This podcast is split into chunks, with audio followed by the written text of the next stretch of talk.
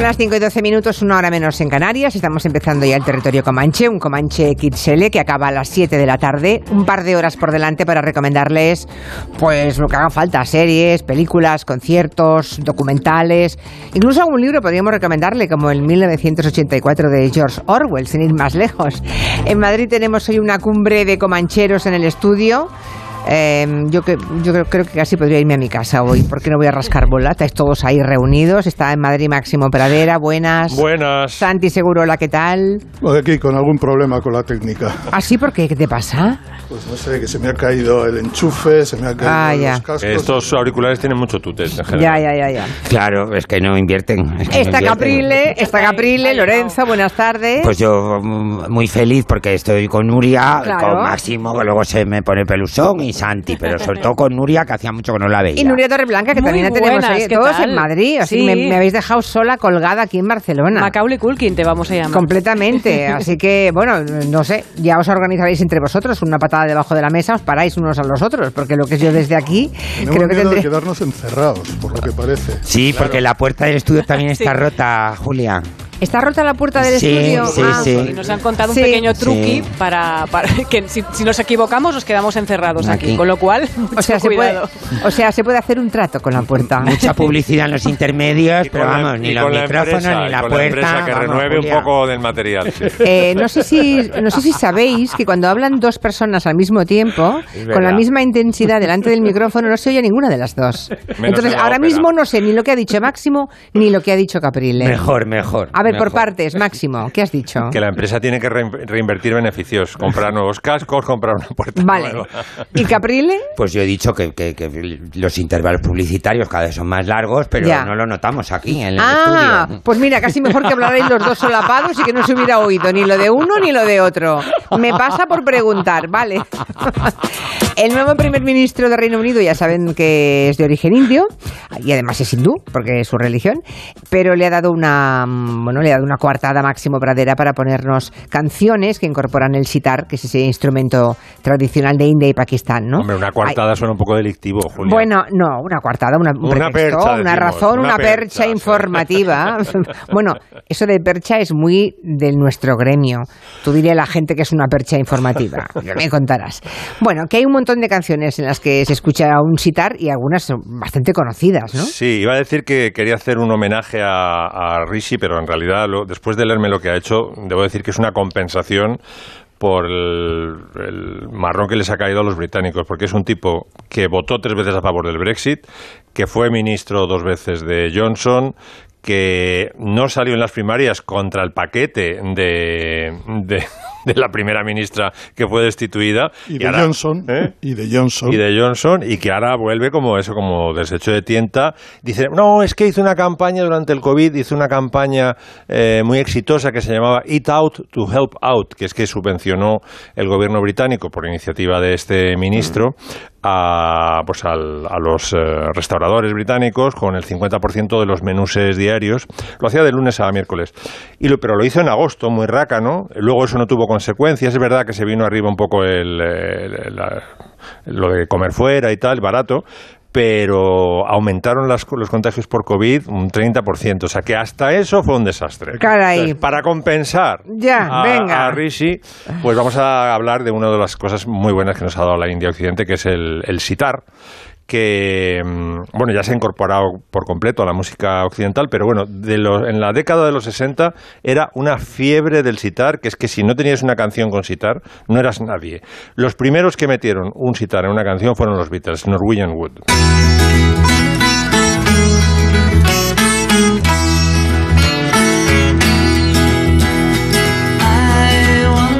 Girl, should I say, she me.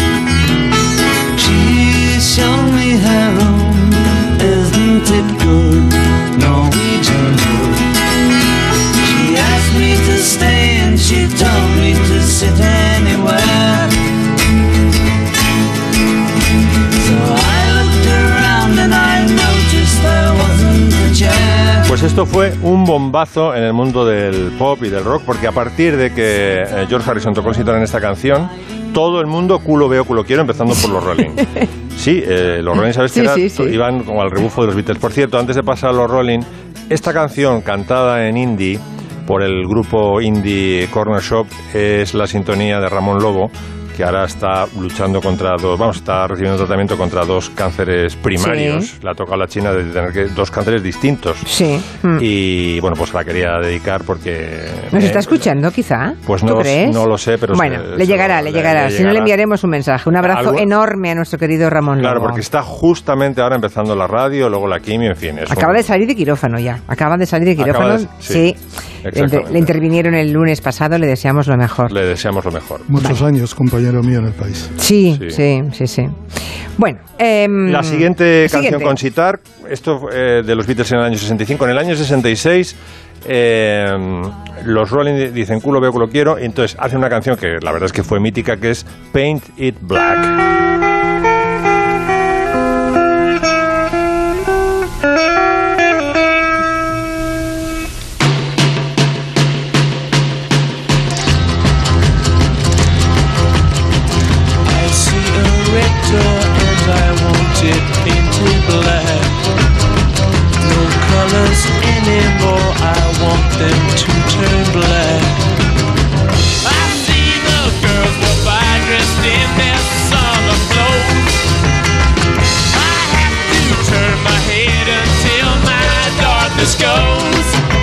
Esto en realidad es una canción de un tipo que está muy deprimido y quiere pintarlo todo de negro para que no cante tanto su depresión frente al mundo que le rodea, ¿no? Dice todo, quiere pintar la puerta de la puerta roja de negro y tal. Pero claro, como en el single salió con coma, paint it, coma, black, píntalo negro, Sí. pues la gente no sabía muy bien de qué, de qué hablaba la canción. Salió con errata en, la, en, el, en el single y causó bastante, bastante confusión. Es una gran creación de Brian Jones, el Rolling, que lo echaron y acabó, como sabes, muerto en la piscina. Oye, ¿no tenemos algún fragmento de audio aislado que podamos oír solamente el citar? No.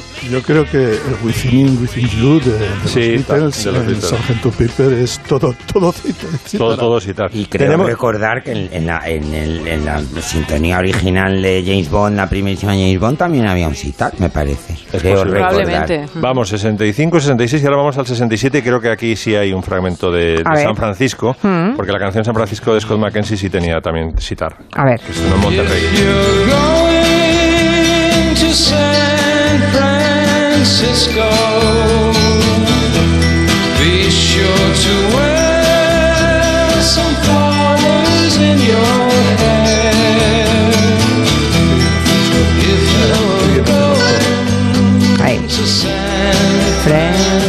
Sí, está muy tapado efectivamente Sí. el citar, pero he traído la- el, el audio slow para que se escuche un poco A más. ver, a ver, a ver cómo suena.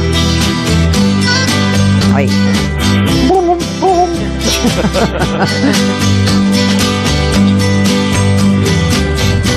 Estrenada esta canción por el, el líder de Mamas and the Papas en el Festival de Monterrey, que se lo parió él, que fue el gran festival pop. de- luego, a partir de esto, vinieron Woodstock y otros festivales al aire libre, pero este fue el primero. Y si busquéis en YouTube podéis ver a, a Scott McKenzie con una especie de caftán blanco hasta los pies y oficiando ahí de, de gran gurú, porque Mamas and the Papas, lógicamente, al ser el, el líder, no me acuerdo ahora cómo se llamaba, John Phillips. John Phillips. Máximo, Papa. y disculpa mi ignorancia, porque yo el sonido lo reconozco, pero el sitar, que es como una guitarrita, o es, pin- o es No, es punzao. un guitarrón. Es- El Pregunto, porque aquí sobreentendemos que todo el mundo sabe lo que es un sitar, y, y yo pues no lo sé. Pensé que se había convertido, por lo menos la foto muy popular, gracias a Ravi Shankar. Es un, sí, un, un tronco con trastes, tiene siete cuerdas de sitar con dos calabazas. Tiene una en un extremo y otro en otro, y que sirven de caja de resonancia.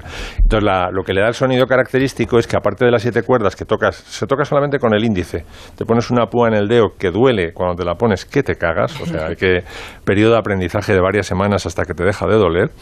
Y luego la gracia que tiene ese instrumento es que tiene muchas cuerdas simpáticas, hasta veintitantas, por dentro de la caja, que cuando tocas una cuerda suenan las otras por simpatía. Ah, mira, está sonando un sol, vamos a sonar nosotras también. Sol. De todos modos, el sitar eh, ahora mismo, mm, en algún arreglo, ¿lo recordáis? Eh, Es que todo lo que tiene sitar a mí me suena antiguo, me suena vintage. Claro, es que la gran... Es vintage. Efectivamente, la, la gran época del sitar, o sea, cuando se desencadenó el, el culo que veo, culo quiero, fue desde los 60 a los 70. Ya. Y luego cayó un poco en... añadir una cosa. a En el eso. olvido. Yo creo que se cayó eso. el citar, ¿Cuándo? Porque cuando estrenaron la película de... Estoy hablando de mí. ¿eh? El guateque. Estoy hablando En el Guateque de sale Peter el concierto de Bangladesh. En el concierto de Bangladesh que estará allí todo, todo el mundo. Está Bob Dylan, George Harrison, Eric Clapton, eh, yo qué sé, todo, todo. Resulta que comienza el concierto con 20 minutos, 20, de Ravi Shankar, que era el amigo de George Harrison, tocando la cítara. Y claro, metido en un cine, acabé de la cítara hasta aquí. Ya. Y fueron 20 minutos que yo creo que fueron muy desaconsejables para el mundo de la cítara. Ya, ya, ya. Quedaron sentenciados para el resto de la historia. Vale, vale. Ah, Sabéis que Elon Musk ha despedido a, los- a todos los directivos de Twitter, ¿no? Sí, lo están poniendo ahora en el monitor. Sí, ah, bueno, pues eso se ha cargado. Hoy es el día en que tomaba posesión, efectivamente lo ha hecho y ha despedido ya. Mm. Yo no sé esto de Twitter con Elon Musk, yo me lo voy a replantear, ¿eh? Pues Mm. será de pago, porque con la cantidad de pasta que ha tenido que soltar, de alguna No, de pago algún no. sitio la va a sacar. no, no. Bueno. Julia, lo vamos a, pagar, a ser todos Bueno, paganos. esa Sí. pasta se gana con influencia.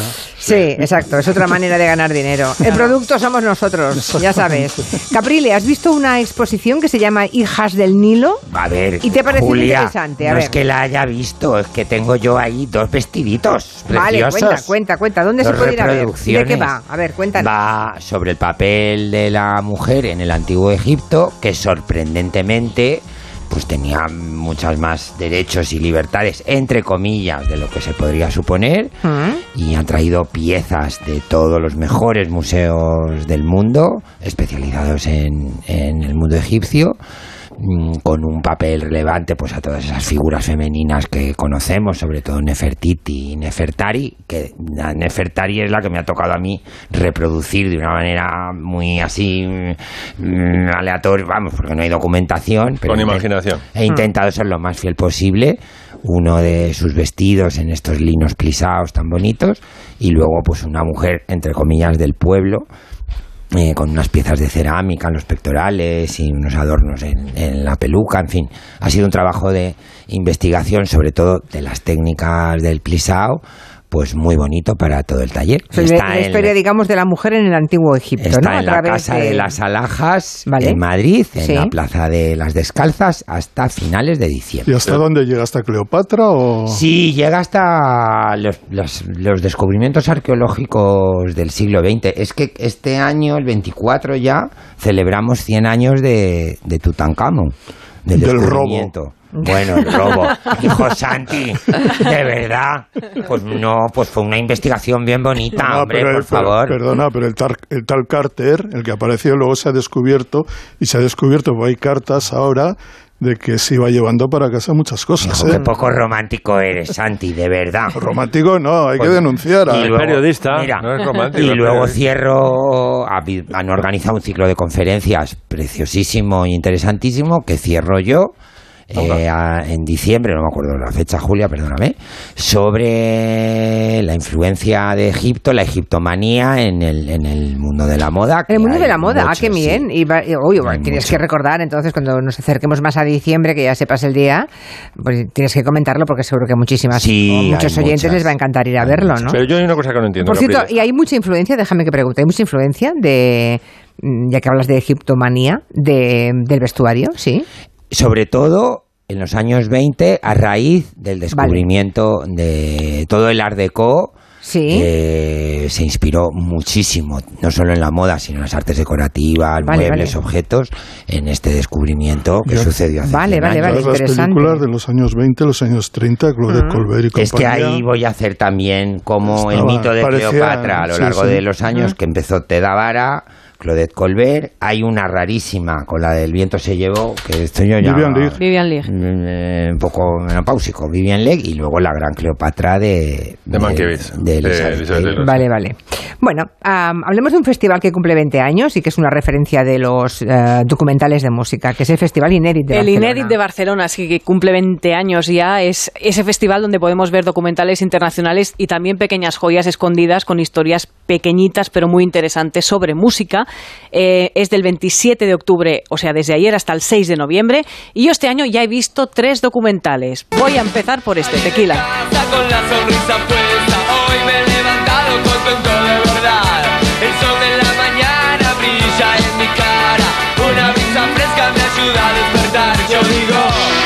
El documental de Tequila, dirigido por nada más y nada menos que Álvaro Longoria. O sea, es un documental que es la historia de Tequila, que ya la historia en sí de Tequila es una novela. Es una historia increíble, donde tiene todos los elementos. Tiene drama, tiene historias de amor, tiene... Es, es preciosa, la... realmente está muy bien. El documental es muy bonito y muy duro también a la vez, ¿no? Eh, es la historia de unos chicos argentinos que llegaron huyendo de la dictadura de Videla y escribieron aquello de bailar un rock and roll en la plaza del pueblo. O sea, estamos hablando de la historia de amistad entre Ariel Roth y Alejo Stivel, que salieron de Argentina para venir a España y se encontraron con un país que estaba en una dictadura y que en donde tampoco no, no Tampoco. ni rock and roll, bueno, sí, pero no. Para la gente de mi generación eh, fueron importantísimos. Yo creo, creo que le cambiaron el paso a la Exacto. ha habido aquí. Había antes mucha música rock Sí. and roll, pero ellos dieron un paso más allá y yo creo que en los años finales de los 70 fueron verdaderamente impresionantes. Sobre todo en la forma de, influencia, claro, de entender el, el rock en castellano, Eso las es. letras del rock en castellano, ¿no? Ellos llegaban, estos argentinos, arrasando aquí en este país y, y, claro, que pegaron un giro, ¿no? Estamos hablando de esta historia en la que los protagonistas son Ariel Roth y Alejo Stivel, con la narración de Cecilia Roth, la hermana de Ariel, también en esa época, en Eso los iba a 80, decir vivió- cuando Cecilia era la hermana de Ariel Roth, que luego Exacto. fue al revés. Exactamente, ahí con, con todas las películas de Almodóvar que estaba rodando en ese momento, ¿no? Al revés. Esa historia es, es dura también porque te cuentan lo, lo que les supuso a ellos venir desde Argentina hasta aquí, lo duro, por canciones como El Barco, por ejemplo, que es de Alejo, cuenta ese viaje, ¿no? A España en- y, y cuando llegaron aquí la liaron bastante parda. No me digas nada. Veo. En el documental aparecen también Miguel Ríos, aparece Capi, Benjamín Prado, Ramoncín. Y allí pues hablan también de los que no están, de Julián Infante, de Manolo Iglesias. Bueno, pues es realmente muy apasionante. Me ha encantado este documental. Madre Está mía. muy bien, muy bien. Capi, ¿cuántos años tendrá Capi? Nuria? Bastante. Este es uno de los documentales que ha visto del Festival Inédit, pero hay más documentales. He visto ¿no? también el de Italo Disco de Sparkling Sound of the 80s. Ostras. Madre mía. Vamos a los 80, Madre amigos. mía. Sí. Falco, No, no parecen Falco. Vaya, hombre, pero bueno, está englobado en ese Pero movimiento. esto era la, la- la disco italiana, ¿no? ¿No se Exacto, llamaba así? exacto. Y suena la Dolce Vita de Ryan Paris porque es casi la, la canción que va eh, llenando toda la trayectoria del documental, ¿no? Ilustra muy bien ese movimiento que nació en Italia y fue un fenómeno rarísimo. Muchos supuestos cantantes solo salían a poner un poco la cara, simplemente porque hacían unos playbacks estupendos ahí, o sea, cantaban otros y además se, re- se regocijan de eso en el documental. Salen diciendo con mucho orgullo que mucho antes que Milli Vanilli, ellos ya hacían eso de, de aparecer primero uno y cantaban otros, ¿no? Eh, es un documental muy divertido, muy interesante, es una moda que duró muy poquito y que está llena de canciones con sintetizadores y con un inglés muy raro. Vamos a la playa, oh, oh, oh.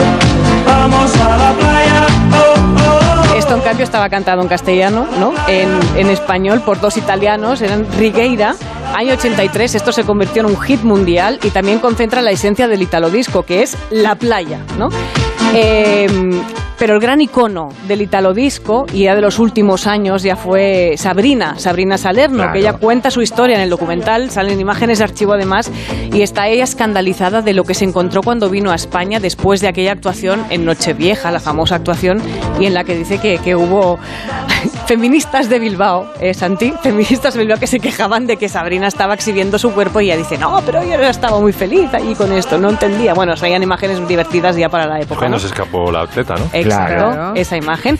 Y el Se último documental... Solina. Pero esto de feministas de Bilbao es porque es... eh, explícate, explícate. Una raza, una es- raza aparte. Es precisamente la, la imagen de archivo que aparece allí, un, un grupo de señoras que se están quejando por la actuación de Sabrina. Recuerda lo que significó un grupo de chicas de Bilbao las, Las eran- aquello era gloria bendita. aquel famoso editorial de ABC, Eso que sí que aquello fue, fue- que les- se, se- se cargó, yo creo que no al grupo, sino a la vida de muchos. de mucha gente que trabajaba en la tele en ese programa, por ejemplo, ¿no?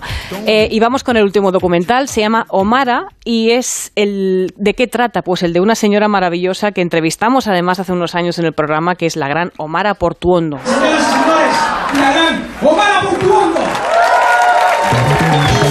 Mayor, ¿no?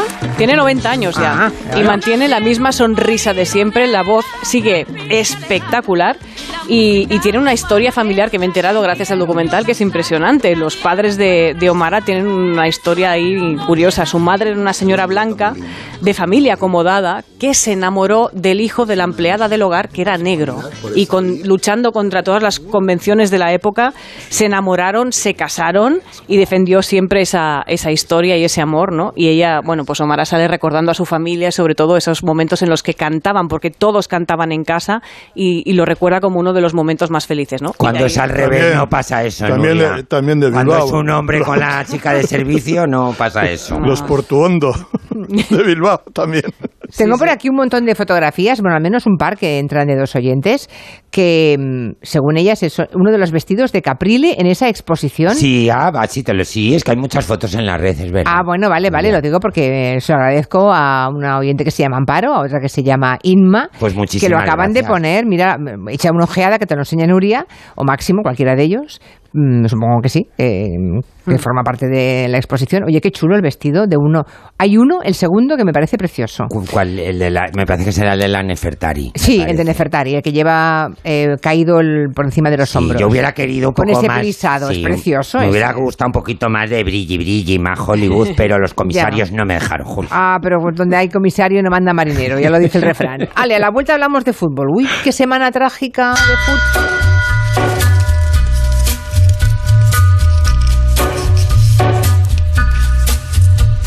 En Onda Cero, Julia en la Onda, con Julia Otero. On a gathering storm comes a tall, handsome man in a dusty black coat with a red right hand. O sea que estando nosotros en casa también podemos poner la alarma. Claro, podéis conectar las zonas que queráis, o solo el exterior, porque hay una cámara en la terraza y sensores en puertas y ventanas. Y así si alguien intenta entrar lo podemos detectar antes. Nosotros podemos ver las imágenes y si hay un problema real avisamos a la policía. Porque lo importante es que hay personas al otro lado en todo momento. Protege tu hogar frente a robos y ocupaciones con la alarma de Securitas Direct. Llama ahora al 900-272-272. En CEPSA estamos contigo, por eso te damos descuentos en cada repostaje, sin límite de litros, pagues como pagues y sin descargarte ninguna app. 25 céntimos por litro para todos y 30 céntimos con porque tú vuelves. Incluye la bonificación del gobierno. Infórmate en cepsa.es y en las estaciones de servicio CEPSA. El televisor, el móvil, la lavadora, el sofá. Qué bien te viene la financiación total del corte inglés. Financia tus compras hasta en 12 meses, solo para clientes con tarjeta El Corte Inglés. Electrónica, electrodomésticos, deportes, moda y mucho más. Financiación total en tienda web y app del corte inglés. Hasta el miércoles 2 de noviembre. Financiación ofrecida por Financiera El Corte Inglés y sujeta a su aprobación. Consulta condiciones y exclusiones en elcorteinglés.es. Agencia negociadora les ha cambiado la vida. Pues tenía siete recibos, pagaba unos 1.800 y ahora voy a pagar de 375. Y que transparencia 100%, la verdad no tengo ninguna pega. Pues mira, me supone, pues, jolín, llegar a fin de mes, llegar a que, que no llegaba ni al día uno y... No lo dudes. Si tienes casa en propiedad y quieres pagar un 80% menos cada mes por tus préstamos, llama gratis al 900-900-880. 900-900-880. Llama ahora. Te cambiará la vida. ¿Cuándo vas a cuidar tu memoria? ¿Mañana? ¿Dentro de un año? ¿Dentro de diez? No dejes para mañana lo que puedas empezar a cuidar hoy. Es un consejo de The Memory, The Memory, de Pharma OTC.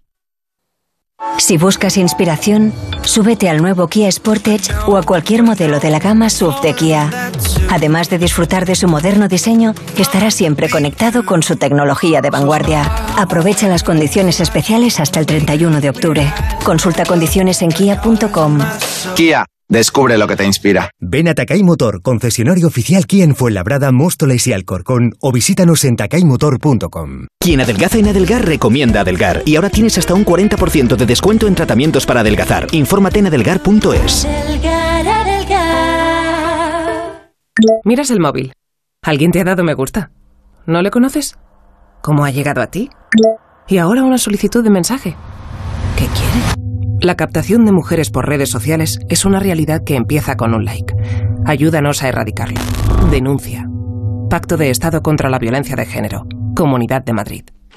Existe un lugar en el que lo más importante es sentir, disfrutar, oler, ver, escuchar, saborear y vivir la naturaleza en estado puro. Somos paisajes por recorrer, somos aves que observar, somos cielo donde mirar, somos historia por descubrir.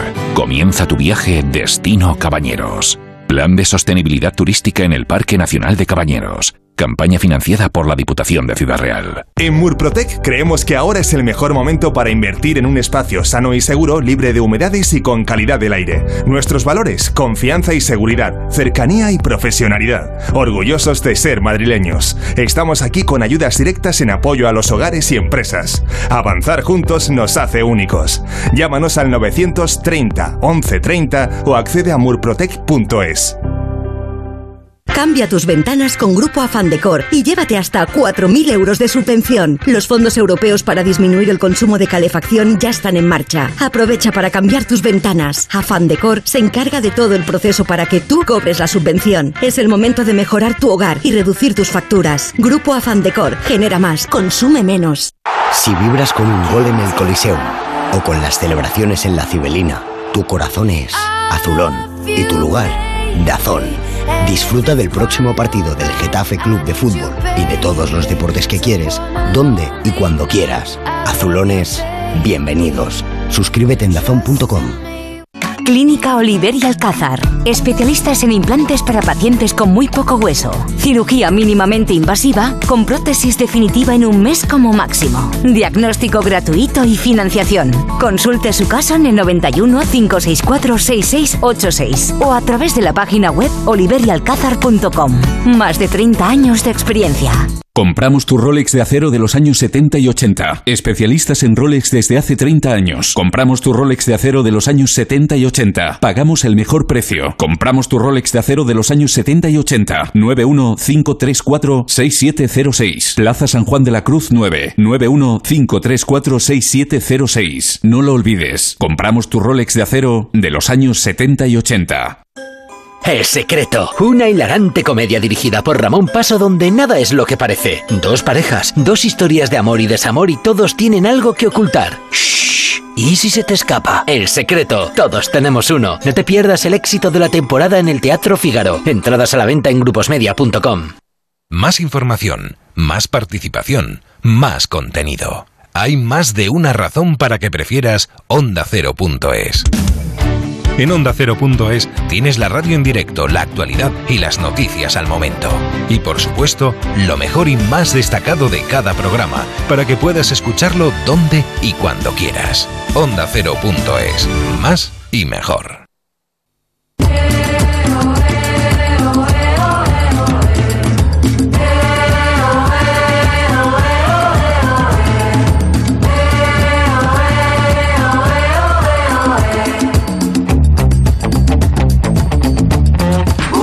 Estamos en esta primera hora del Comanche, el Comanche de todos los viernes, con Máximo Pradera, Nuria Torreblanca, Lorenzo Caprile y Santi Segurola, con el que tenemos que hablar de fútbol, porque esta semana, no es que nos encante siempre hablar de fútbol, pero es que esta semana tan trágica tendrás que contarnos qué, qué demonio está pasando, Santi. Porque empezar, menuda semanita llevamos, estamos rodeados de dramas, de la hinchada de diferentes De muchos equipos. dramas, de Sí, muchos pero- dramas, Pero Julia. muchos. Muchos. De Están pesadísimos. de esto te quería hablar. Claro, claro, De claro. Caprile, que me lo encontró deprimido por el pasillo. Pero ¿por qué Caprile si tú no eres futbolero? Hombre, un poquito sí con Sí, el Atleti, sí, sí. Julia. Ah, bueno, ya. Pobrecito, y que hay con ese penalti. Ya, ya, ya. Bueno, de- y Julio Montes, el- nuestro chico de maldita.es, está destrozado, claro. Es menudo penalti en el último minuto. Así que ha sido muy de vergonzoso. Regresó de golpe a la condición de pupas, de su famoso el Sí, pupas. pobres, claro.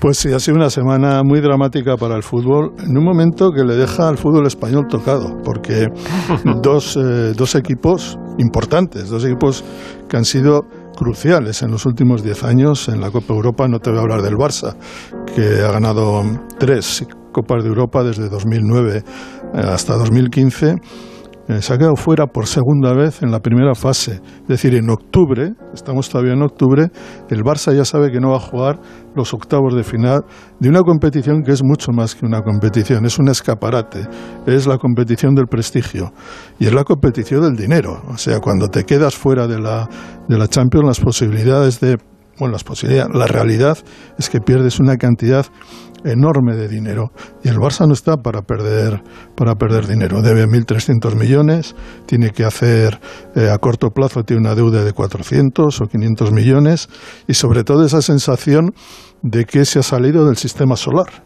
Es decir, el, sistema solar giraban todos alrededor de la Champions y ahí ah. siguen prácticamente los mismos. El Madrid, el Barça, perdón, el, Manchester City, el Chelsea, los ingleses en general, pero no está el Barça, por cierto. Tampoco está otro equipo que, la Juve.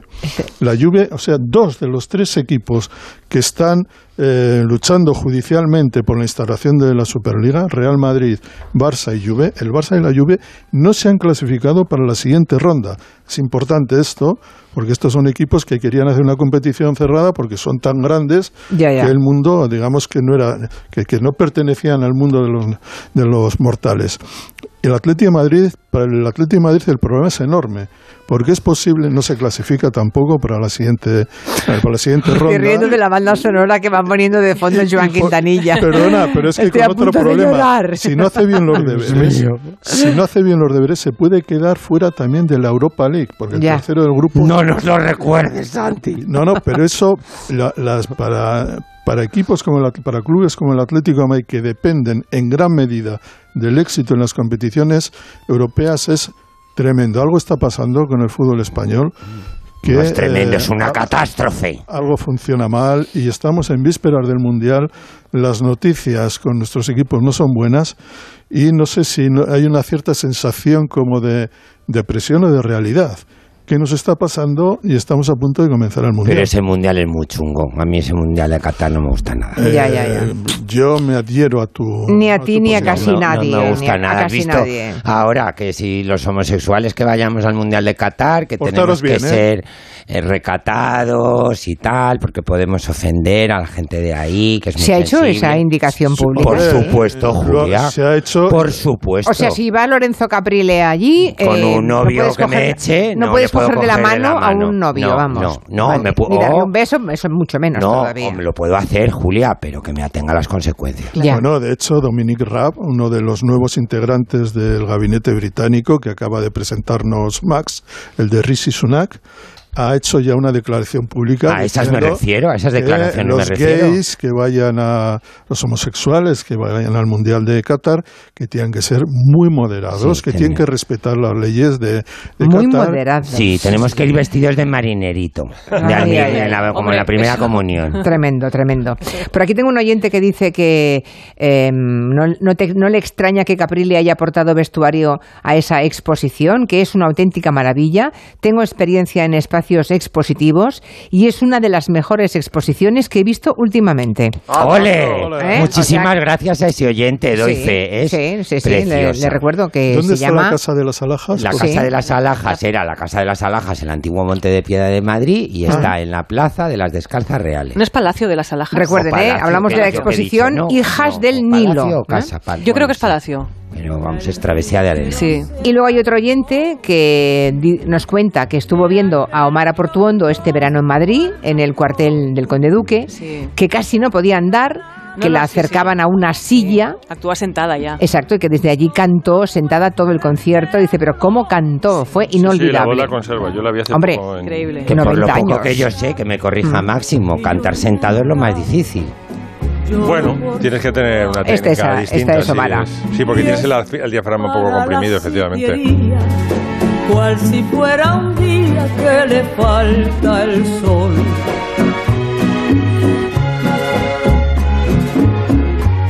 Miki Otero sigue en Alemania, para aquellos que preguntan. Sí, Eh, sí, ya lo tres hemos semanas, comentado. tres semanas en Estábamos aquí Alemania. Ya lo hemos ¿eh? comentado, estábamos ahí hablando mal de nuestro compañero. Sigue allí promocionando su novela Simón, pero Máximo Pradera el otro día se quedó colgado de la historia de Alemania y pensó, pues mira, voy a hablar del himno alemán. Me había dos La visitas ilustres, curiosa sí. historia del himno alemán. Estaban los reyes en Alemania, estaba, y estaba el, el rey de la literary fiction española, de la Barcelona Nobel, y entonces había que hacer algo con Alemania. Entonces, eh, bueno, pues el himno alemán es que es muy curioso, efectivamente, porque se origina en una idea de Haydn. Haydn eh, fue, al final de su vida, muy bien acogido en, en Inglaterra, después de pasarse 40 años en una, prácticamente en un, en un palacio recluido, cuando trabajaba para los Esterhazy, y de repente ya lo liberan de esa ocupación, que era casi un lacayo, y lo invitan eh, ya freelance a, a Londres, de estrella absoluta. Le pagaban una pasta, compuso las sinfonías más famosas, las sinfonías de Londres y tal. ¿no? Y entonces cuando después de dos o tres temporadas que se tira allí, largas, de seis meses, vuelve a su Austria natal, viene con pelusa de lo devotos que se muestran los británicos del himno eh, God Save the King, ¿no? Dice, joder, nosotros no tenemos un himno en el, aunque todavía no, no existía Alemania, era era el Sacro Germano Imperio, pues los veía muy, muy patriotas, ¿no? Y entonces se lo comenta a uno de los eh, sus amigos en la corte, dice, tienes razón, hay que Hay que hacer un himno. hay que es- escribir un himno que ensalce a nuestro, igual que ellos ensalzan al rey, aquí ensalzar al emperador, que a la sazón era Francisco II el Kaiser, ¿no? Entonces se pone un poetastro de la corte a escribir y le pasa la letra, era muy largo, con seis estrofas, se lo pasa a Haydn y Haydn compuso una música espectacular que luego devino en el himno alemán. Pero primero, o sea, la primera versión del himno alemán en realidad fue una canción de cumpleaños al, al Kaiser en, eh, a finales del 18 que sonaba así.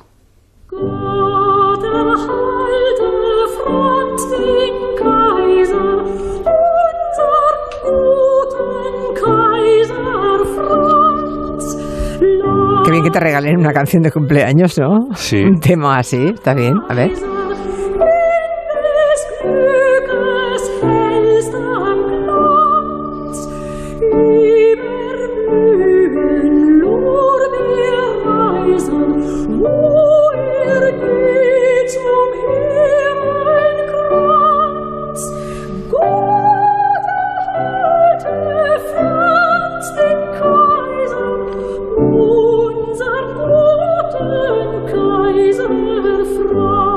Canción de cumpleaños que regala Haydn a Francisco II. Dios salve al emperador Francisco, nuestro buen emperador Francisco. Bueno, pues la, melodía le encantó tanto a, Haydn que la recicló para un cuarteto que escribió que ha pasado a ser el cuarteto emperador, a ser conocido así precisamente porque el segundo movimiento, que es un adagio cantabile con variaciones, tenía la canción del emperador y la recicló muy bien, la, la convirtió en un cuarteto. Sonaba así.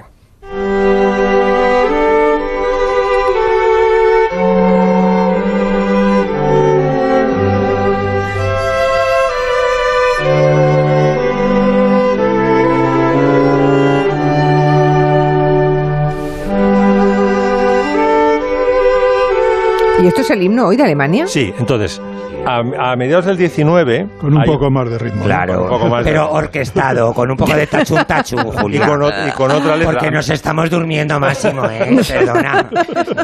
Habrá que, volver a, hay que recuperar la tequila para dentro de un O el minuto. italo ¿eh? disco, ¿no? Sí. Un poquito de italo disco de... El de- Italo Disco yo lo veo, fíjate, de- veo que de Sabrina, de Sabrina. para el club de la ducha. El Dolce Vita me pega mucho. La- pero eso es porque canté el Macuale Idea, ¿no? Sí, o sea, sí, veo, estoy condenada esta. por mis actos pasados. sí. Bueno, que a mediados, Mediados del, del 19, ¿qué pasa? a mediados del 19, un- otro poetastro hace una, estaba en pleno auge el nacionalismo alemán y hace una letra que ya tiene el Deutscher, eh, eh, Deutschland, Deutschland über alles, que es la estrofa prohibida porque lo- eso lo cogió el nazismo. Ya, ya. hizo Por el- eso, el- que dices pleno auge, pero ¿alguna vez ha decaído el nacionalismo alemán? Perdóname, Bueno. Máximo. Bueno, ¿alguna vez? alguna vez pusieron, alguna vez le, le- Alguna vez le redujeron. Le redujeron, sí. Ahora con el gas ruso están bajando un poco la cresta, sí. Pero eh, estu- estuvieron, luego la República de Weimar lo, lo rescató porque necesitaban eh, sacar un, eh, levantar un poco la cabeza después del Tratado de Versalles y mm, eh, se convirtió en himno alemán, pero eh, después de la Segunda Guerra Mundial, como el nazismo lo había cogido de himno y estaba en la primera estrofa, que era terrible, Deutschland über alles, ¿no? muy imperialista, muy, muy dominador, eh, Adenauer, el canciller Adenauer, dijo, bueno, nos quedamos con la música de Haydn, que es maravillosa, nos quedamos con la letra, que tiene algunas estrofas bonitas, pero lo que va a sonar, lo oficial, es la tercera estrofa que no habla de Deutschland über alles, sino Ya. habla de otros ideales perfectamente asumibles por la Unión Europea. Así que esa es la... La historia del himno o sea, alemán. de una canción de cumpleaños a la historia de la Muy primera. bien. Ah, ingleses y alemanes, pues si son la casa Hanover, todos los- yo creo que estaban, Claro. cantaban el mismo himno porque eran los mismos. Sí, sí, sí. Bueno, eh, ¿qué Sabes es que el himno británico lo compuso en alemán. A ver, mm, Lorenzo Caprile. Dígame, ¿Tú dígame. no acabas de recibir un premio? Yo sí. Tú no has recibido, es que claro, estoy pensando que se está acabando el tiempo y no hemos hablado que han dado a Lorenzo Caprile un premio, el premio del público en los Broadway Wall Spain Awards Pero lo que yo quiero resaltar... por el mejor vestuario al musical de El, Médico. Pero Hombre, lo que quiero resaltar es que la productora del médico, entre el médico y el tiempo entre costuras, ha arrasado en estos premios, Julia. Ya. Porque de 20 premios, de 20, nos hemos llevado 12. Que Ahí queda eso. O sea, Entre que habéis hecho tiempo- morder el polvo a... Ah, pues mira, a El aprendiz de brujo, al Rey León, Uh. a Like el musical, a Gris. en O fin. sea, tiembla, tiembla Hollywood. No, hombre, estamos hablando de los musicales Madrid y Bueno, España. pero, pero ¿de dónde vienen todos? ¿Cómo que de dónde vienen todos? Pues de Londres, de Nueva York. No, los musicales que se han estrenado y Pero ori- aquí. originalmente. Ah, originales sí, porque tanto el tiempo como, como el médico son producciones y composiciones 100% españolas. Claro. Con lo cual, desde aquí, felicidades a todo el equipo, a mi productora. Y ojo, Julia, que yo estaba nominado por los dos, ¿eh? Estaba nominado por el médico y por el tiempo entre costuras. Me Por los dado dos. por el médico. tra- vale, vale, bueno, está bien, está muy bien. Que los dos, momento publicitario, ahora están los dos de gira por España, no sé en qué ciudad está uno y en qué ciudad está otro, pero se pueden seguir viendo y disfrutar. Y al menos el médico, que es el que yo he visto, era un musical cojonudo. Sí, un poquito largo, lo han reducido, ahora después de la pandemia lo han reducido, pero, pero es un gran musical. Oye, ¿vais de fin de semana? ¿Vais, os vais de puente? ¿Vais a algún lugar o no? Lo digo porque estamos viendo en todas partes unas caravanas de salidas de las grandes ciudades. Yo, al contrario, aprovechando que la gente se va, me voy a ver a Ida al Real seguramente el lunes. Qué suerte, qué suerte. Yo a ver si puedo ir el sábado que Julia, viene. recuerda que Sí. puente o no puente hay fútbol siempre. Así que hay que Sí, o estar- sea, tú no te domingo. mueves, tú no te mueves para nada. Hay ya. fútbol del domingo, Julia, gracias a Dios. Así el sábado todo el mundo puede ver mi programa Coser y Contar. Vale. Oh, ya escuché la semana pasada que te promocionaba y veo que insistes. ¿Cómo fue la semana pasada la audiencia, por cierto? Pues fue muy bien, Julia. Está mal que yo lo diga, pero fue muy bien. Y el de mañana es interesantísimo sobre el corsé que le salvó la vida a Isabel II. Ahí queda eso. Ah, mira qué bien, le salvó la vida a un corsé. Hombre, Vale, le, le vale, salvó la vale. vida. ¿Pero aquí Vale. o en París? No, aquí, aquí en, en- saliendo del Palacio Real, iba a presentar a la infanta a la chata, a la tocha, y el cura Merino se, Se escabulló pasó. tal y le clavó un estilete y se tropezó con el corsé. Bueno, pues nada, llegamos al final de esta primera hora del Comanche. Nos han sobrado hasta dos minutos. Es fantástico esto, ¿eh? Estoy, no, es Qué raro, yo me siento Mira qué rara. buenos Es muy raro, ¿eh? Que no me toca el Habéis minuto. sido muy buenos, os habéis portado. súper buenos. Sí, os habéis portado muy bien. Estoy por pedirle a Nuria que nos hable de una, mm, el concierto de los enemigos. ¿Quieres que os recomiende un concierto Por o favor, dos? va, venga, el va. concierto. Ahí van. Soy lo que me das. El de, el de tu marido, es esta noche. Pero bueno. Me encanta que esté Caprile porque él no se corta un pelo. Los demás vamos todos pisando Además- huevos y llega él Además y se ha dice, enterado "Tu de que es su marido marido". hace cinco minutos. No tiene filtro, no tiene filtro. Bueno, esta noche y mañana en la sala Lula Club de Madrid, en la Gran Vía, tenemos la segunda parte de un proyecto que los enemigos arrancaron hace un par de semanas llamado Universarios, en el que cada día recuperan y recuerdan y tocan en directo uno de sus discos más míticos, más icónicos, por llamarlo de alguna manera, más otras canciones que no se han tocado tanto en directo. Se llaman Universarios. La semana, hace dos semanas tocaron La vida mata y La cuenta atrás. Esta noche el disco Nada y mañana se hace una mezcla como fiesta final de Bestieza y tras el último No va nadie. Para los no iniciados que no conozcan a los enemigos, simplemente decirles que es el mejor grupo de de rock español que podéis ver sobre un escenario y que 30 Que años sí, que sí. después las canciones y todo el repertorio se aguanta, porque hay mucha gente que quizá no puede recuperar repertorio de hace 30 años. Las Ujú. canciones quizá no se aguantan, no, no. Esto sí, estos Mm. son canciones, canciones. Claro, porque es el de su marido, es el de su marido, Julia. Ay, Dios mío. Bueno, os podríais ir todos a verlos, ¿no? Ya que estáis todos juntos en Madrid, podríais hacer una joint venture esta noche. Yo es que de aquí me voy a la sierra, al boalo. Ni, ni, ni, Pero podemos ir De al niño Palacio de- bueno, me voy a pa con mi madre. Palacio de las Alhajas y luego al concierto. ¿no? Venga, Exacto. Santi, venga, a ti, a ti que te gusta el rock, hombre. Bueno, que tengáis buen puente los que lo disfrutáis y los que no, pues mira, a fastidiarse, ajo y agua, que dicen allá. Ale, adiós. Seguimos después de las Hasta el noticias. viernes. Hasta el viernes próximo. Y seguimos con el Comanche después del boletín, claro.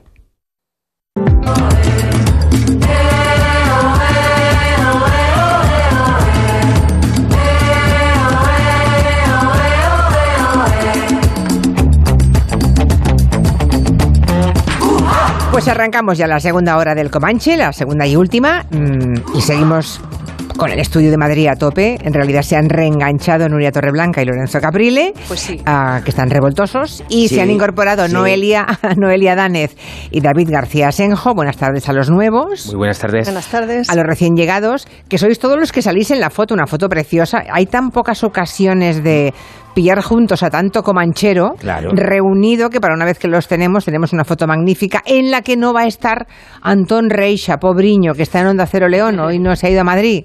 ¿Cómo Hola, estás, buenas Antón? tardes. Buenas tardes, aquí en León. ¿no ves Buenas tardes, Antón, que hace mucho que no coincidimos.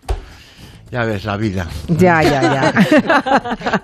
Oye, Antón, ¿qué haces en León? Ha sido, vamos, si se puede contar, si es un motivo personal no hace falta, ¿eh? No, no es confesable. Voy a. las ocho No te oigo. Espera, espera un momento. Hola. Estás que estás muy bajito. O sea, tienen que darte un poco de alegría. Ahí. Hola, hola, hola. Ahora sí. No, a las ocho y media tengo, tengo, bueno, tengo un rebote ahora que me, y además, además a las ocho y media tengo un monólogo en el, en el Teatro Albeitar. Ah, muy Un bien. monólogo- para mí un monólogo es muy fácil porque yo, yo hablo solo hasta debajo del agua. Ya, ya, ya, ya. Pero si me sacan este retorno, me siento más cómodo. Vale, vale, porque así no puedes. A ver cómo lo hacemos. No sé cómo hacerlo. Eh, los compañeros que están en el control central de Madrid igual pueden Es hacer un- alguna cosa. Es el típico rebote. Ya, ya. ¿Y si bajas un poquito el volumen de los auriculares, no será mejor? Lo digo por... Yo hago todo lo que tú me mandes. No, ya, es que no sé. hago yo- todo lo que me mandes. Pero me contestas bien, hablas bien. Cuando hay, Yo hablo muy bien, siempre. cuando hay rebote, como tú dices. Con rebote y todo. No hay, que se- no hay quien pueda hablar en ese momento. Colegio de pago.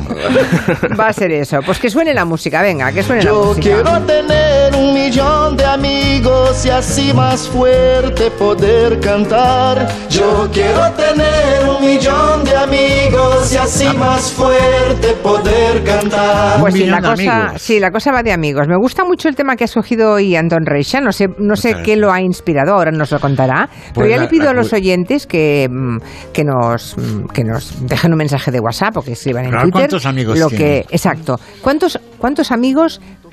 ¿Qué entendemos por amigo? Un amigo, amigo, amigo, Ahí- no ahí- conocido. Ahí, no... está el problema.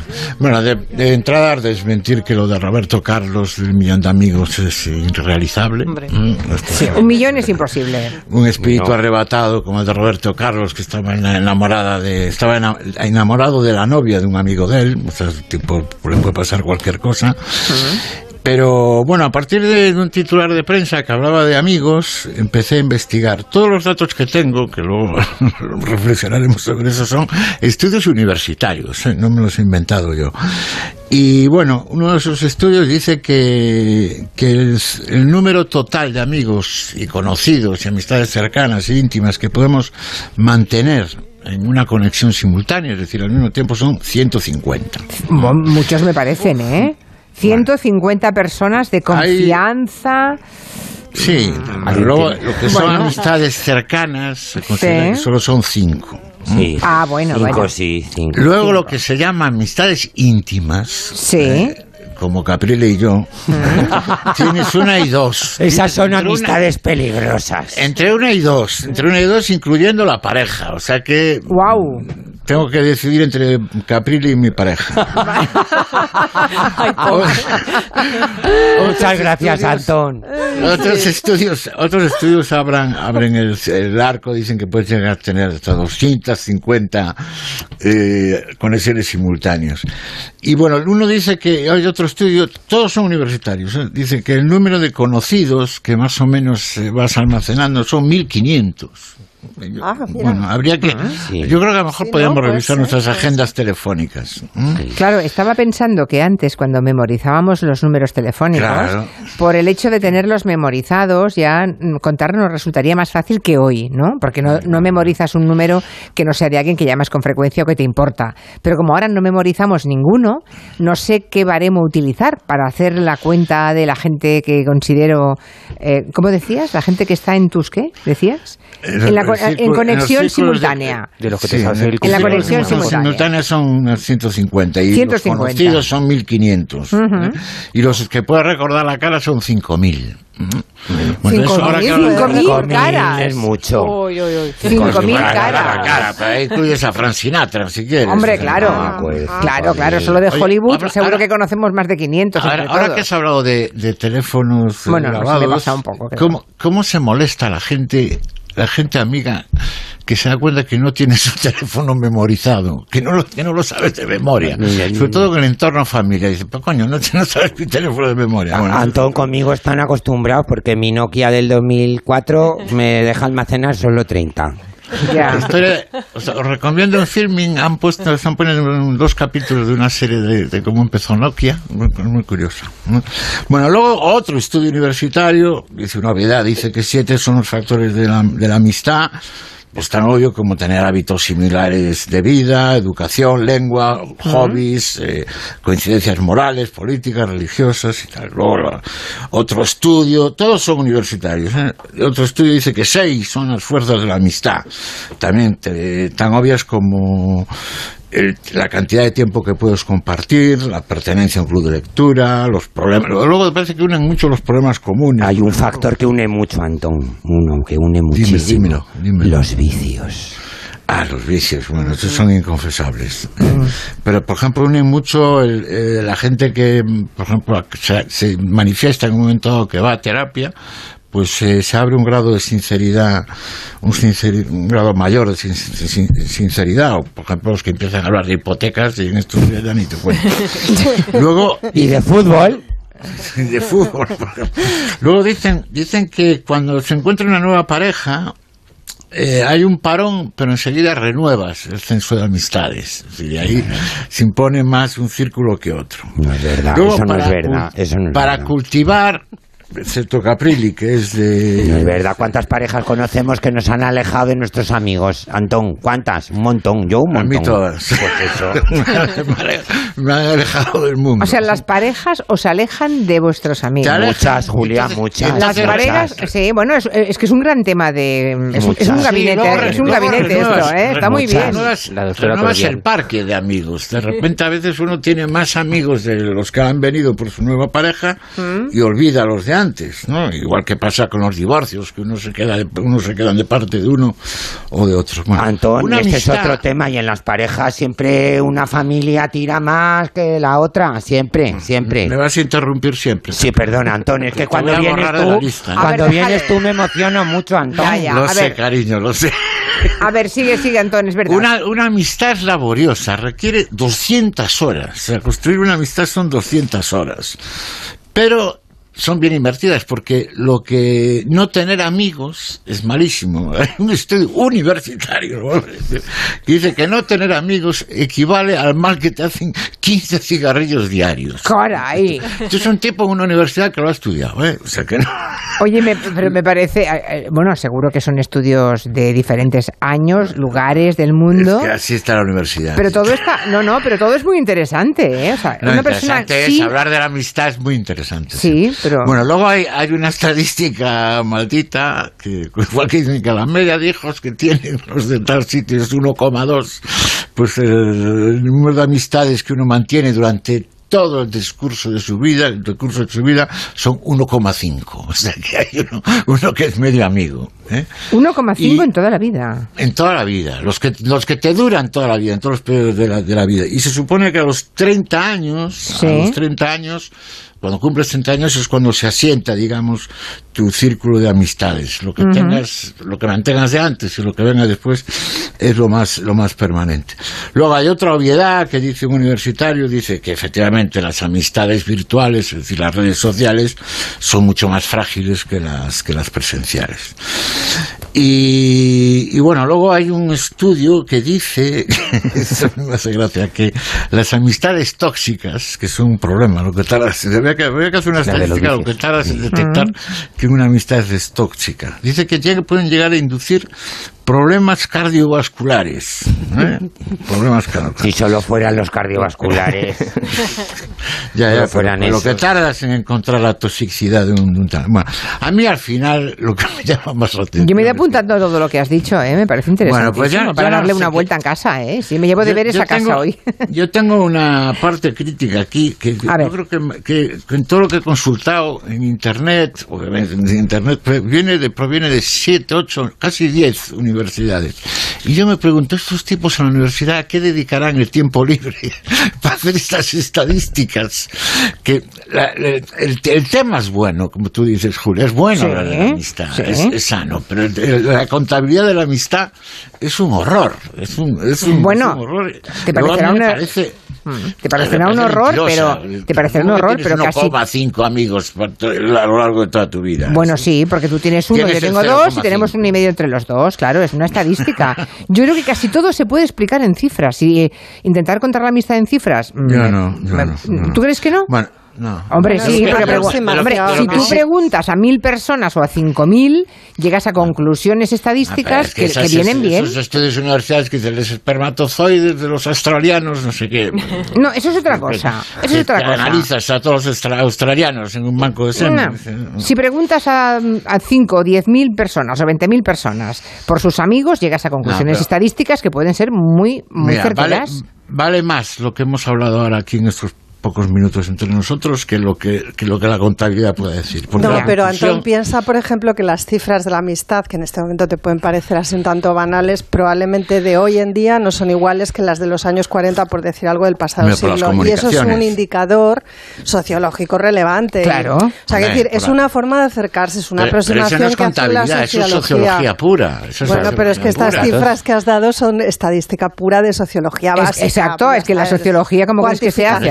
De, lo, que, de lo que estoy seguro es, y esto, esto lo digo con seriedad, yo creo que la soledad es uno de los problemas mayores de la vida actual. Es uno de los Y problemas mayores. en que tienes un Sí, la cantidad, medio, no la cantidad de personas que están solas. O sea- la cantidad de gente que se muere sola. O sea, Eh, das la razón a los que dicen que es peor eso que 15 cigarrillos al día. ¿Te das cuenta? Sí, sí, sí, sí. Aquí está, ha venido, o No, sea, es, es que la soledad es peor que cinco cartones de trabajo Ya, al ya. día, o sea, es curioso porque Antón Reixa piensa un tema, desarrolla un tema, investiga un tema y se desautoriza a sí mismo planteándolo. No, a los universitarios. ¿Qué es esto? Yo soy- A ver, un Soy momentito. un tipo autocrítico. A ver, desconcentrado. ¡Ale, qué temazo! ¡Qué temazo! ¡Qué temazo! Se lo dedico a Caprile. Sí. Un tema, Pablo Abraira, eso sí que era una voz. ¿Y qué es un Y un hombre, y un hombre, ¿eh? Y un hombre. Señor, es que- La última hombre. vez que pusimos esta canción en el Comanche acabamos hablando con Pablo Abraira por teléfono. No se los recuerdo esto. pues Sí, es un gran tipo, un buen compositor. Sí, muy majo. Pelazo Se también. adelantó a su tiempo. Bueno, he conseguido, eh, hemos conseguido escuchar la palabra amiga dos veces. No Con está mal. era con No sintetizador. sabéis, no sabéis cómo os agradezco el silencio. Es que somos amigos. Ya, ya, ya, ya. Bueno, Trabajamos aquí, pero somos amigos. vayan ustedes pensando sobre las cifras que les han dado, que les ha dado. Sí, eh, son buenas. Antón Reixa, aunque no crea, aunque no crea en ellas, él, eh, vayan dándole la vuelta y cuéntenos si hay alguna de las cosas de los datos que ha dado que usted suscribiría o en cuál no está de acuerdo, que quiero hacerlo. ¿eh? 638-442-081. Hoy Noelia nos va a hablar de cine, bueno, cine e historia. Y ha cogido dos películas, ha tomado dos películas eh, y nos las quieres conectar de alguna forma, ¿no? Una Sí. es Modelo 77, lo que ocurrió en la cárcel Modelo, ¿no? En Sí. Barcelona en ese año, Modelo 77. Y la otra es Argentina 1985. Exacto, Argentina 1985, como dice, no, 1985, ¿no? Es como dicen los argentinos, así es Sí. como lo leen. Sabéis que esta es la peli que lleva a Argentina a los Oscar, es la que han elegido, una Sí. película, bueno, entre otros protagonizada por Darín, que es quizás su actor como más universal, más conocido y tal, y es además es coproducción con Estados Unidos, o sea que es una película que tiene aspiraciones y que busca un poquito llegar a un mercado, pues eso, mundial, global y amplio. Muy, muy buena película, ¿eh? Pero yo voy a empezar hablando de Modelo 77. Hemos formado la coordinadora de presos en lucha.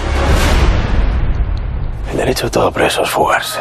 Los presos y cómo vivían en la cárcel Modelo en ese año. Sí, eh, quizá el- el, eh, la fuga de la modelo la tiene más presente la gente de Barcelona que, por ejemplo, la de Madrid, porque en Carabanchel hubo alguna fuga, pero no de la misma magnitud. Lo que cuenta en esta peli Alberto Rodríguez, que me gusta muchísimo, tanto como director, eh, como, como gu- guionista o co-guionista, siempre con Rafael Cobos. Sabéis que es el director, por ejemplo, de La Isla Mínima, eh, de la película sobre... mm, Nombre de mil caras. El hombre de las mil caras, sí que es el espía de las mil caras, originalmente el libro, ¿no? Que es Paesa. No sé si lo habéis visto, con Sí. Eduard Fernández como protagonista, peliculón, Eduard Fernández magnífico. Bueno, Alberto Rodríguez y, y Rafael Cobos hacen guiones extraordinarios y están haciendo un cine político y social de acción que a mí me fascina, con unos elencos de actores flipantes. Siempre está Javi Gutiérrez, que es un, un tipo con una personalidad ¿no? Ar- artísticamente arrolladora y una presencia pues que no es... Eso te iba a decir y que está muy bien. Está muy bien, sí. Bueno, Javi está muy bien, pero es un hombre que no, es, no tiene una presencia así, o sea, no, es un hombre... tiene- bueno, Tienes es- razón, Noelia. Javi, Javi estaría condenado a ser un característico. Total. Y es un, prota- y es un protagonista. Y es un prota, y yo creo que en una medida muy importante lo es gracias al, al cine de Alberto.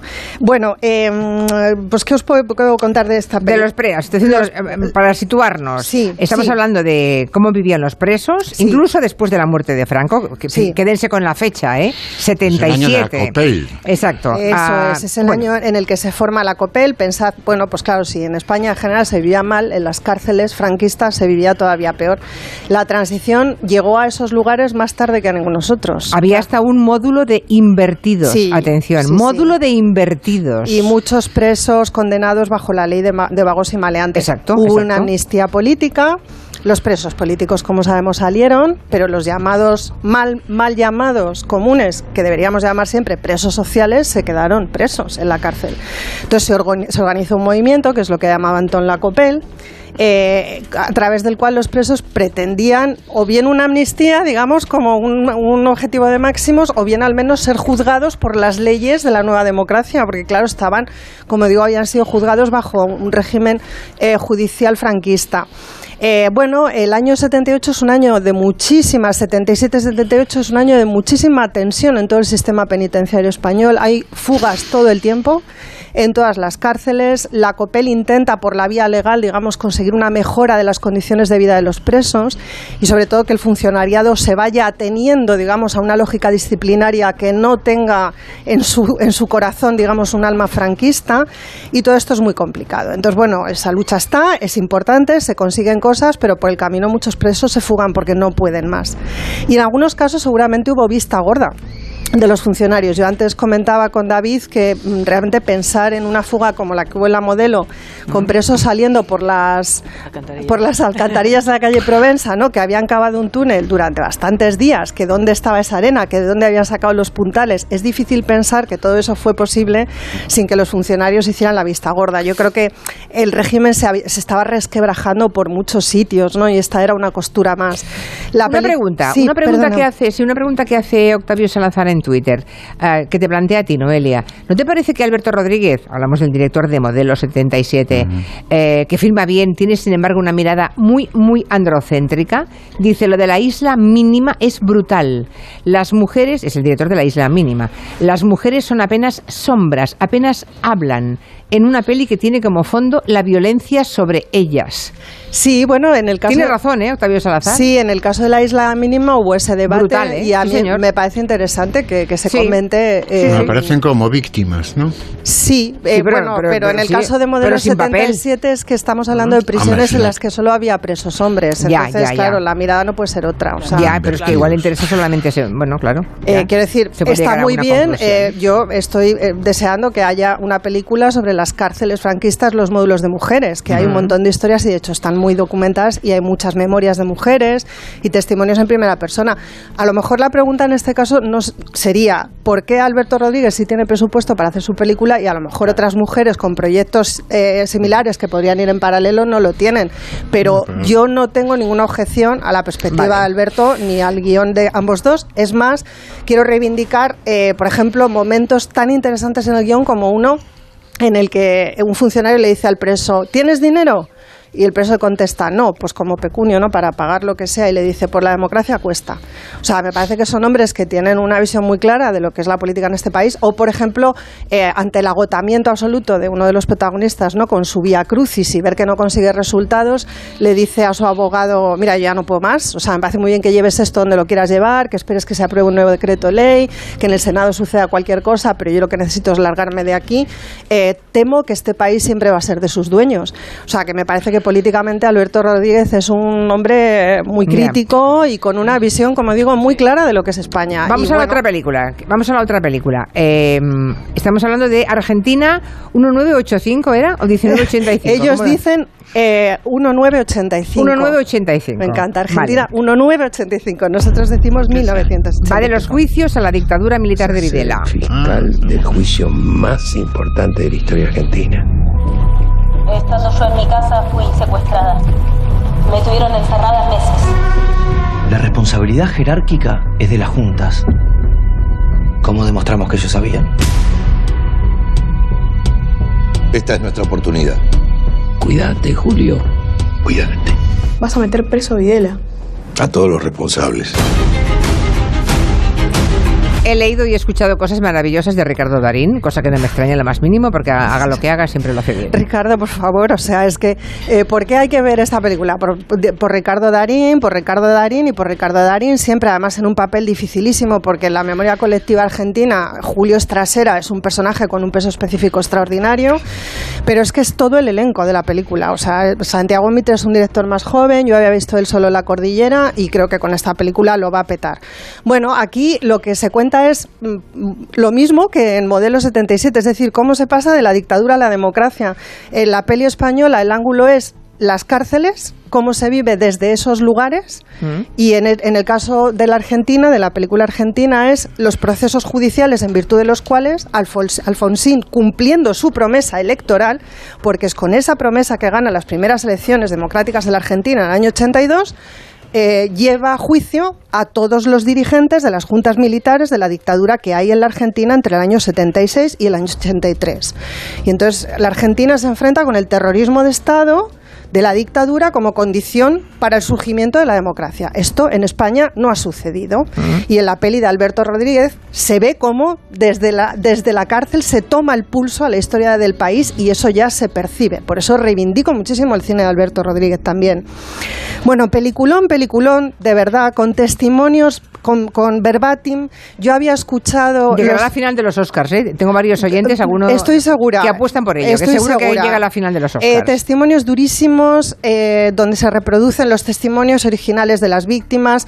Eh, se escogieron esos testimonios para montar, digamos, el proceso judicial con una lógica lo más eh, inclusiva posible, es decir, que estuvieran representados represaliados de todas las edades, de todas las condiciones sociales, de todos los lugares de la Argentina, en todos los años que duró la dictadura. Y claro, ves allí un desfile de gente que es estremecedor. Eh, y ya digo, los actores en estado de gracia, una película ambiciosa, desde la banda sonora que la vais escuchando de fondo y ya suena Oscar, esta banda sonora Sí. tiene un sonido a Oscar ahí muy interesante. Y, mm, y bueno, es que de esta película solo puedo decir cosas buenas. Pues ya está. No, solo si me dejáis, por terminar mucho con esto, se está contando más la historia reciente a través de la ficción que a través de la divulgación histórica que no se está haciendo, pedagogía histórica en un momento en el que sería muy importante por el ascenso de la ultraderecha y la mala comprensión que tiene la ciudadanía de lo que significa vivir bajo regímenes totalitarios. Entonces, estas dos películas son importantísimas, además de buenísimas. Pues nada, deberes para el fin de semana, los que quieran verlas, Argentina 1985 o 1985 eh, y mm, modelo 77. ¿Tenéis puesto ahí una tele, tenéis puesto una tele, Lorenzo Caprile?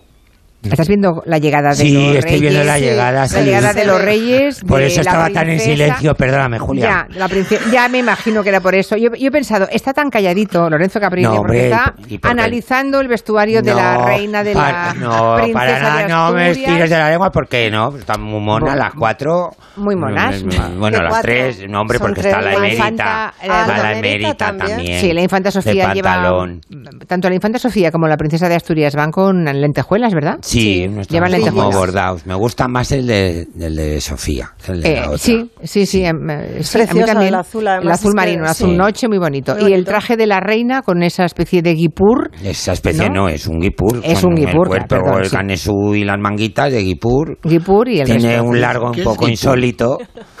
Como dicen en el Ola, un largo insólito. ¿Qué es un ¿Pero largo qué es? insólito? Pues Pues eso. al tobillo. Ni largo, Pues ni un largo guipur, insólito. Pues ni midi ni largo al tobillo. Insólito. Insólito, Insólito. la propia palabra lo Insólito, dice. porque el traje es bonito, la niña es bonita, pero el largo es, es insólito. Hmm, La reina, la reina Sofía, la emérita, no la he visto. No se la- Ya llevaba un dos piezas de pantalón muy austero como va ella últimamente. Hmm. Mira, ahí Ah, se la sí, ve. ahí. Con un Bueno, azul, azul. marino, con el cuello de terciopelo. Y, Sí, es verdad. Ahora, ahora el plano, estilo que plano de la reina. ella. Agradecemos a los realizadores de televisión española que vayan pinchando los planos que nos convienen Mm. para la, la- la retransmisión. Bueno, y está a punto de empezar ya esa ceremonia, solemne ceremonia de entrega de eh, los premios Princesa de Asturias de Mira, este año. a mí lo que más me gusta de la reina emérita de Doña Sofía, y ahí lo dejo, es que durante, ¿cuántos años? ¿40, 50 años? No ha cambiado de peinado. Es verdad. Ahí lo dejo. Sí. Era permanente. Bueno, sí, permanente, claro. Pero así se construye un estilo personal, para Sí. bien o para mal, Antón. Bueno, hacemos una pausa y seguimos, va. En Onda Cero, Julia en la Onda, con Julia Otero.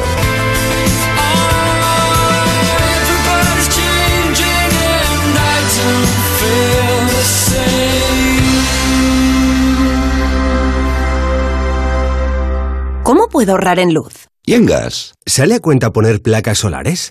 Presentamos Preguntas Frecuentes sobre Energía, un contenido de Naturgy en el que Samantha Villar entrevista a expertos independientes en busca de respuestas claras sobre energía. Porque para ayudarte a decidir mejor tenemos que explicarnos mejor. Encuéntralo en el canal de YouTube de Naturgy. Última noche de audiciones a ciegas. Llega el momento de la verdad. Líder y lo más visto de la noche del viernes. ¡Esto es increíble! ¡Qué alegría! La voz. Hoy a las 10 de la noche en Antena 3. La tele abierta. Ya disponible en Atlas Player Premium. O sea que estando nosotros en casa también podemos poner la alarma. Claro, podéis conectar las zonas que queráis. O solo el exterior, porque hay una cámara en la terraza y sensores en puertas y ventanas. Y así si alguien intenta entrar lo podemos detectar antes. Nosotros podemos ver las imágenes y si hay un problema real avisamos a la policía. Porque lo importante es que hay personas al otro lado en todo momento. Protege tu hogar frente a robos y ocupaciones con la alarma de Securitas Direct. Llama ahora al 900-272-272. Ahorra en las gasolineras de Carrefour. Solo los días 28, 29 y 30 de octubre, por ser socio del Club Carrefour, acumulas en tu cheque ahorro un 10% en todos tus repostajes en estaciones de servicio Carrefour. Carrefour, aquí poder elegir es poder ahorrar. ¿Quieres un seguro de salud pero no puedes permitírtelo? Con Divina Seguros es posible gracias a nuestros salud especialistas, accesible a todos los bolsillos. Desde solo 9 euros al mes con copagos, incluye las mejores clínicas, telemedicina, urgencias hospitalarias, seguro dental y seguimiento del embarazo y parto. Entra en divinaseguros.com y contrata salud especialistas desde solo 9 euros al mes. En CEPSA estamos contigo. Por eso te damos descuentos en cada repostaje, sin límite de litros, pagues como pagues y sin descargarte ninguna app. 25 céntimos por litro para todos y 30 céntimos con porque tú vuelves. Incluye la bonificación del gobierno. Infórmate en cepsa.es y en las estaciones de servicio CEPSA. ¿Cansado, agotado, fatigado? Muchas formas de llamarlo y una gran forma de combatirlo. Tomando Revital. Revital con jalea real y vitaminas es la energía que necesitas. Revital, de Pharma OTC. Hablemos. Seguimos hablando de cruceros.es, la primera agencia de viajes online líder en Europa especializada en cruceros. Os recuerdo que propone la oferta más amplia del mercado con más de 10.000 cruceros a elegir entre más de 40 compañías. Mónica, bienvenida. Gracias. Tú ya has viajado en cruceros.es. ¿Por qué los elegiste? Pues porque tienen una gran oferta. Con más de 500 salidas desde Puerto Español, dan facilidades de pago y la verdad, con niños son las vacaciones ideales. Lo tienen todo pensado para su diversión, ¿sabes? Y al entrar en cruceros.es vi que además tenían los mejores precios. Con tanta oferta debe costar decidirse, ¿no? No creas, sus agentes son de gran ayuda y dan en el clavo con sus consejos. Y les puedes contactar todos los días de la semana. ¿Y ya sabes en qué barco viajaréis el año que viene? En el Symphony of the Seas de Royal Caribbean. Un lujazo. Tienen desde el mejor club para niños hasta juegos de láser y un parque acuático. Saldrá de Barcelona desde abril hasta octubre. Y si miran las ofertas en cruceros.es, hay precios especiales para niños. Gracias, Mónica. A vosotros. Cuéntame. Estoy aquí. Cuando quieras, háblame. Quedemos. Te escucho. Cada año más de 700.000 personas en el mundo se quitan la vida y muchas más intentan hacerlo. El primer paso para prevenir es estar. Prevención del suicidio.es. Ayuntamiento de Madrid. En Decorman sabemos la importancia que tiene vivir en un entorno único, por eso nos adaptamos al perfil de cada cliente, de cada familia, de cada hogar. Confía la reforma de tu vivienda a Decorman, máxima precisión en los plazos de entrega y penalización económica por demora. Decorman, líderes en proyectos y reformas, 91 609 3370 o decorman.es. Si a ti lo que realmente te gusta es llegar del trabajo y ponerte a revisar portales inmobiliarios, hacer llamadas, mandar mails, organizar el papeleo y tener que enseñar tu casa a desconocidos, hazlo. Si no, confía la venta de tu casa a los mejores profesionales y disfruta de lo que realmente te gusta. Gilmar, de toda la vida, un lujo. Harmos Clinic te trae los mejores cirujanos capilares de Europa para que descubras la técnica quirúrgica más avanzada. Conoce lo último en restauración metabólica previa y terapia de recuperación folicular post-injerto. Harmos Clinic. Confía tu injerto capilar a los mejores. Notarás la diferencia. Aprovecha nuestro 20% de descuento por apertura. Llámanos al 91737-1900 y en harmosclinic.com. Existe un lugar en el que lo más importante es sentir, disfrutar, oler, ver, escuchar, saborear y vivir la naturaleza en estado puro. Somos paisajes por recorrer, somos aves que observar, somos cielo donde mirar, somos historia por descubrir. Comienza tu viaje Destino Cabañeros. Plan de sostenibilidad turística en el Parque Nacional de Cabañeros. Campaña financiada por la Diputación de Ciudad Real. Bricolaje Moraleja, la mayor exposición de puertas en Madrid que jamás hayas visto. Tenemos los mejores precios porque somos fabricantes. Calle Galileo Galilei 14 de Getafe, bricomoraleja.com. Restaurante Asfontes. Auténticos productos gallegos. Carnes, pescados, mariscos, caldo gallego, empanada, lacón y una amplia carta de vinos. Salones ideales para celebraciones y también terraza. Con el excelente trato de siempre. Asfontes. En General Laci 10, cerca de Atocha. Y ahora también en la calle Áncora 32. asfontes.com.es. Las buenas historias se cuentan al oído. Una investigación policial es algo muy parecido a un puzzle. Las víctimas cuentan que las abordó a punta de pistola y las trasladó a otro lugar para violarlas. Es este, es este, al 99%. Mon. Sonora. Historias originales en audio para quienes aman el entretenimiento.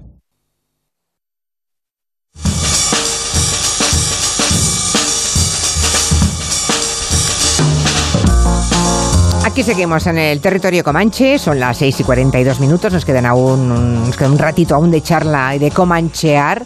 Le toca ahora el turno a nuestro arquitecto de cabecera, a David García Senjo, a quien, por cierto, antes de que nos cuente esta burrada que van a hacer en Arabia Saudí en el desierto, que enseguida se lo contamos, me gustaría preguntarle por el arquitecto japonés que justo ha entrado el último ahora mismo en el Teatro Campo Amor, donde se están entregando ahora mismo eh, los premios eh, Princesa de Asturias, ha entrado uh, Shigeru Ban, el arquitecto japonés. Uh -huh. mm, ¿Por qué no nos cuentas a qué se debe el premio, cuál ha sido, digamos, su aportación a la arquitectura mundial, porque normalmente los premios Princesa de Asturias eh, no dan puntadas sin hilo, acostumbran a apuntar muy bien y a premiar muy bien.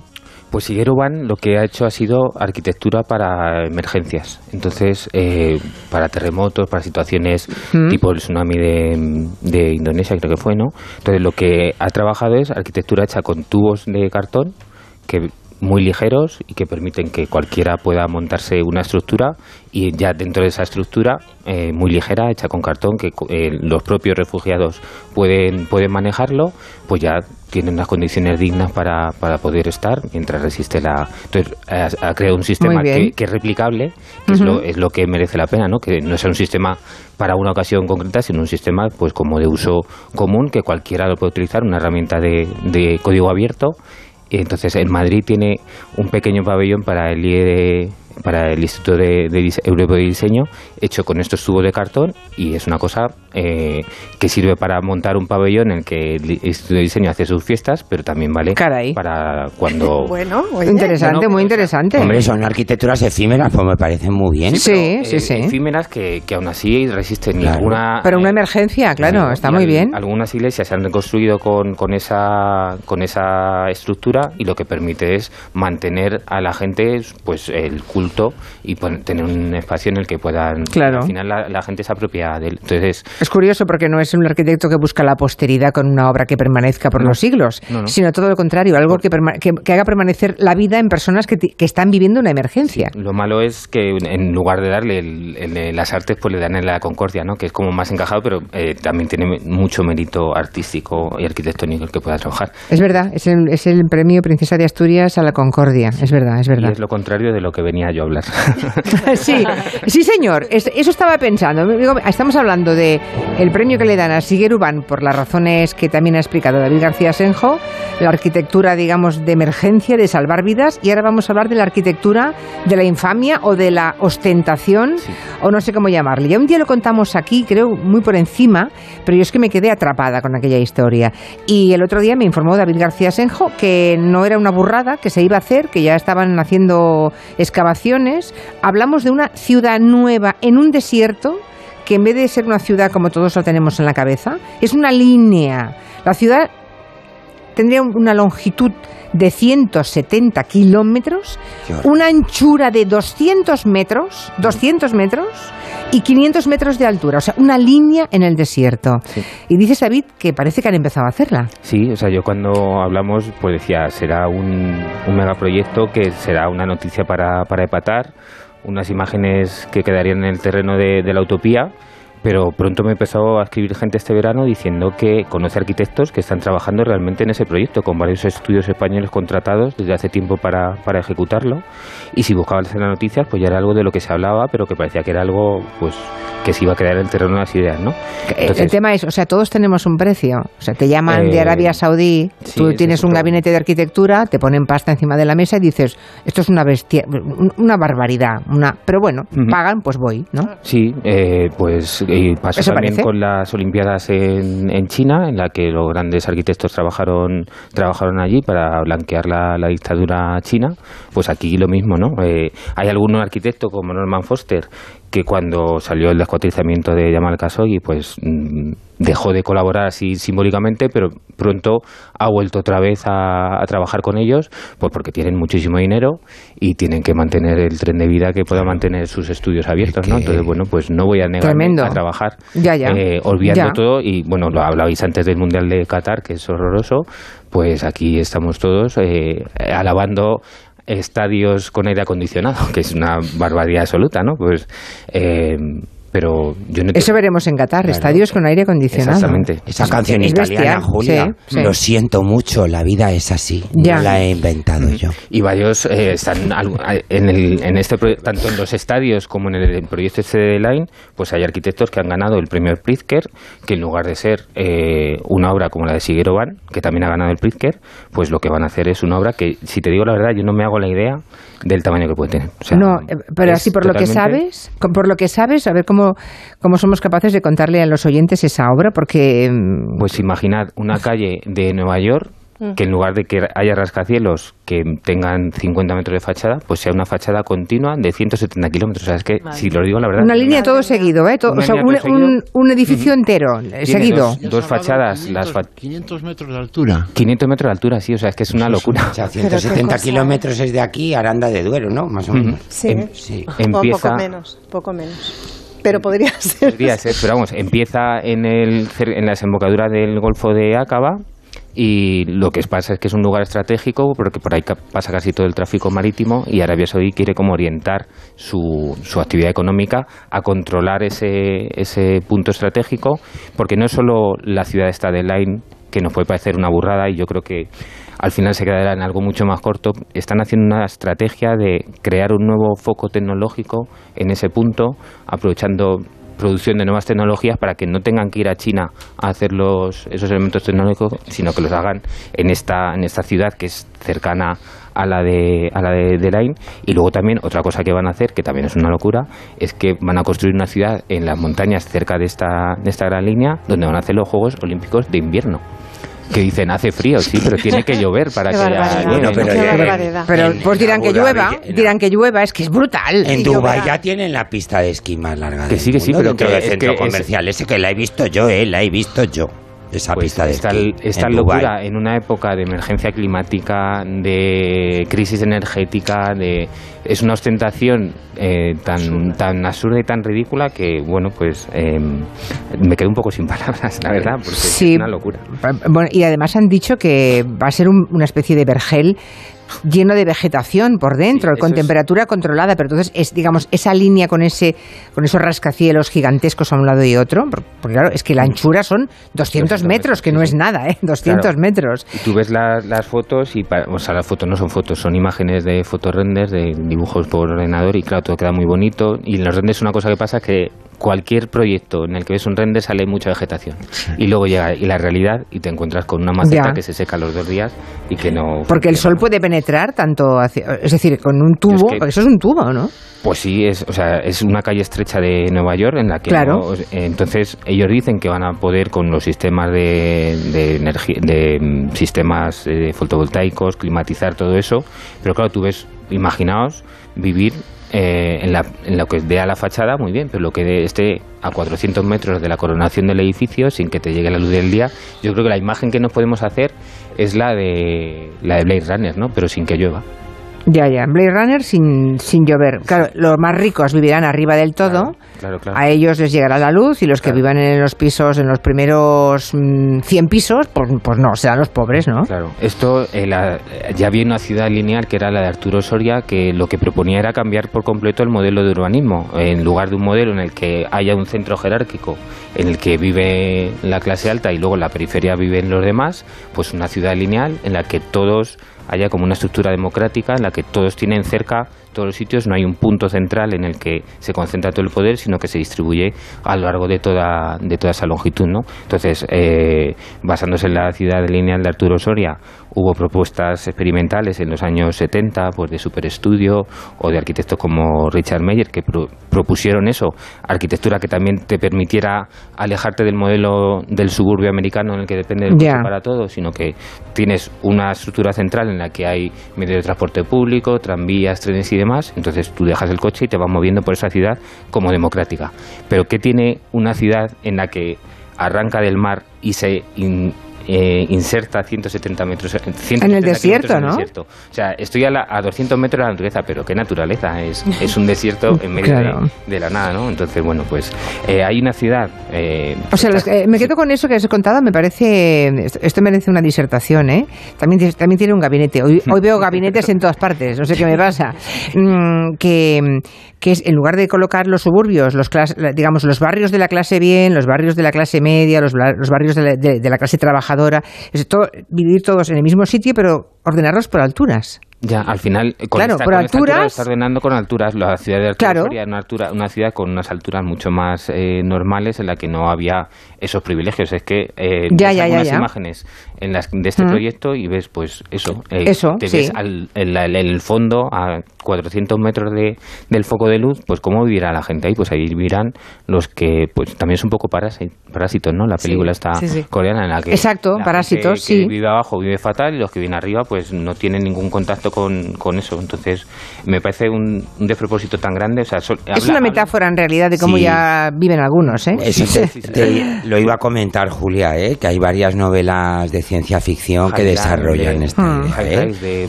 de, los arriba fenomenal y los de abajo fatal. una de P.D. James, que se llama Torres Oscuras, me parece. Hemos vuelto a esta música porque tenemos ya que irnos, como aquel que dice, ¿no? Estamos ya...